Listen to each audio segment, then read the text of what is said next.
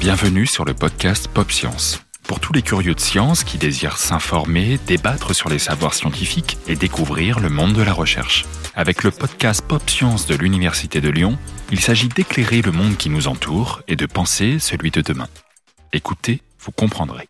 2020, l'année de l'émergence Covid, 2021, celle des vaccins. Un soupir de soulagement, certes, mais aussi beaucoup de questions. Pour répondre à certaines d'entre elles, Pop Science propose plusieurs rendez-vous autour des vaccins. Aujourd'hui, dans ce nouvel épisode, il est question de l'accès universel aux vaccins ou comment vacciner le monde. Pour aborder ce sujet, nous recevons Anne-Marie Moulin. Bonjour Anne-Marie. Bonjour Caroline. Vous êtes médecin, spécialiste de médecine tropicale et agrégée de philosophie, directrice de recherche émérite à l'unité Sphère, une unité CNRS et de l'université La Sorbonne. Vous êtes spécialisée en histoire et philosophie des sciences. Vous êtes enseignante par ailleurs dans le cadre du master de vaccinologie de Lyon 1. Pour aborder la question de l'accès aux vaccins, deux, trois chiffres. Sur les 3,4 milliards de doses de vaccins anti-Covid administrées à la mi-juillet dans le monde, seulement 14% d'entre elles l'ont été par des pays à moyen ou faible revenu par manque de doses. Donc la répartition est inéquitable et il manque des doses à certains endroits. Une information étonnante, le Soudan a renvoyé en mai dernier près de 70 000 doses qui lui avaient été données car il ne pouvait les administrer avant leur expiration. Comment est-ce qu'on peut comprendre ces informations qui semblent contradictoires? Ces informations, elles ne sont pas du tout contradictoires parce qu'il ne suffit pas de disposer de doses de vaccins. Encore faut-il qu'un pays ait en place une organisation susceptible de les enregistrer, de les stocker, de les distribuer dans de bonnes conditions. Ça, c'est le premier point. Il est évident que le Soudan, probablement, euh, n'est pas dans cette situation et il n'est pas seul. Et il y a d'autre part un deuxième point. Pour administrer les vaccins, il faut qu'il y ait dans la population un certain niveau de confiance et d'acceptation. Or, l'histoire de ces dernières années a enregistré de nombreuses défiances dans les pays, et pas seulement au Soudan.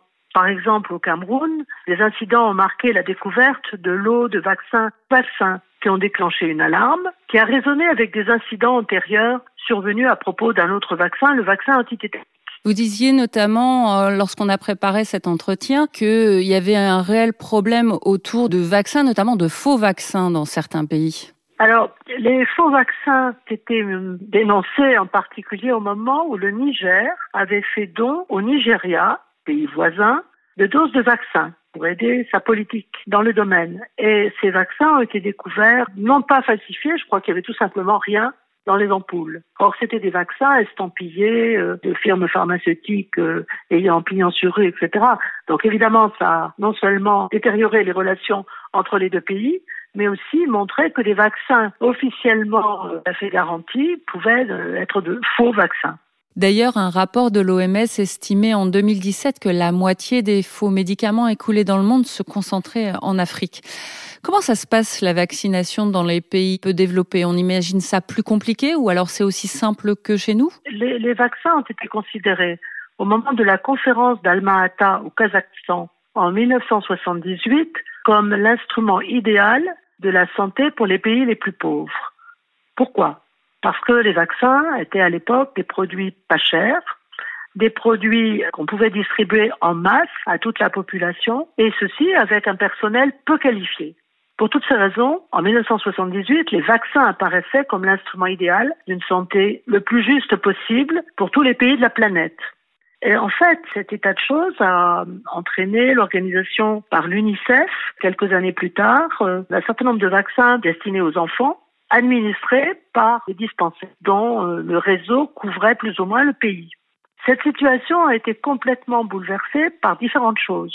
D'abord par le fait que le prix des vaccins a considérablement augmenté à partir des années 1980 précisément. Donc l'économie n'apparaissait plus autant au premier plan. Deuxièmement, l'armature des dispensaires était euh, prévue, mais cette fois sur budget local, sur budget du pays. Or très vite, les cancers se sont avérés être des coquilles vides, manquant de personnel qualifié, manquant de matériel et, en particulier de médicaments. Et donc la population a revendiqué le fait d'avoir un système d'hôpitaux avec des médicaments chers et des médicaments de luxe, si on veut, parce qu'elle considérait qu'il n'y avait pas qu'à être vacciné, il fallait aussi être soigné. Donc il y a eu un mouvement autour des vaccins qui ont été délaissés. J'ai personnellement visité parfois des dispensaires où il y avait un, infirmier tout seul et des armoires vides. Donc les populations boudent ces structures. L'initiative de Bamako dans les années 1990, qui consistait à développer un autofinancement de ces dispensaires, a échoué. L'idée d'un entretien récurrent par les populations elles-mêmes en avançant les frais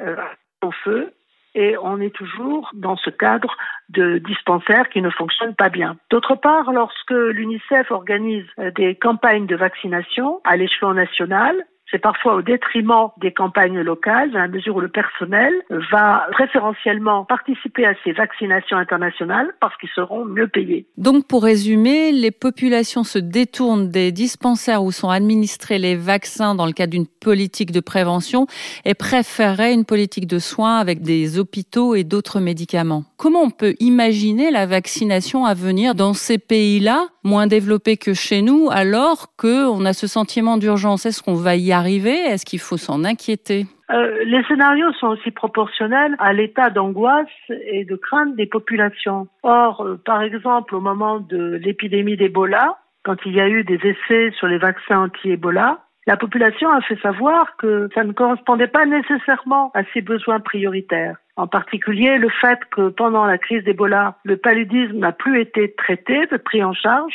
fait que si on calcule, on a autant de morts par paludisme que par Ebola. Donc, une fois de plus, le problème est que la population a des besoins qu'elle ressent, qu'elle exprime, et considère que l'offre de vaccins, par exemple, si elle n'est pas persuadée que le Covid est une menace majeure, elle ne sera pas intéressée par les vaccins. Vous vous sentez confiante par rapport à la situation du continent africain qui vous touche euh, particulièrement? Ce continent, je pense qu'une fois de plus, c'est un appel à une évaluation raisonnable de la situation. D'abord, à rapprocher les hésitations de la population de celles de notre population. On le voit bien, c'est d'actualité qu'en France, il y a un certain nombre de gens qui refusent le vaccin. Quelque part, il y a une analogie même lointaine avec les réticences et les défiances des populations africaines qui sont effectivement, malgré tout, d'une autre nature et qui reposent essentiellement sur l'idée, bah, d'habitude, on a des tas de problèmes, on s'inquiète pas de nous, et tout d'un coup, avec le Covid, on est prêt à nous aider à être vaccinés. Il y a quelque chose là-dessous. En particulier, pourquoi ne pas se rappeler que nous avons des besoins énormes,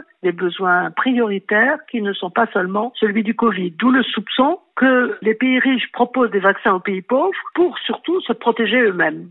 Une dernière question très souvent débattue depuis octobre 2020, la levée des brevets demandés par l'Afrique et l'Inde qui sont soutenus par les États-Unis. Vous en pensez quoi?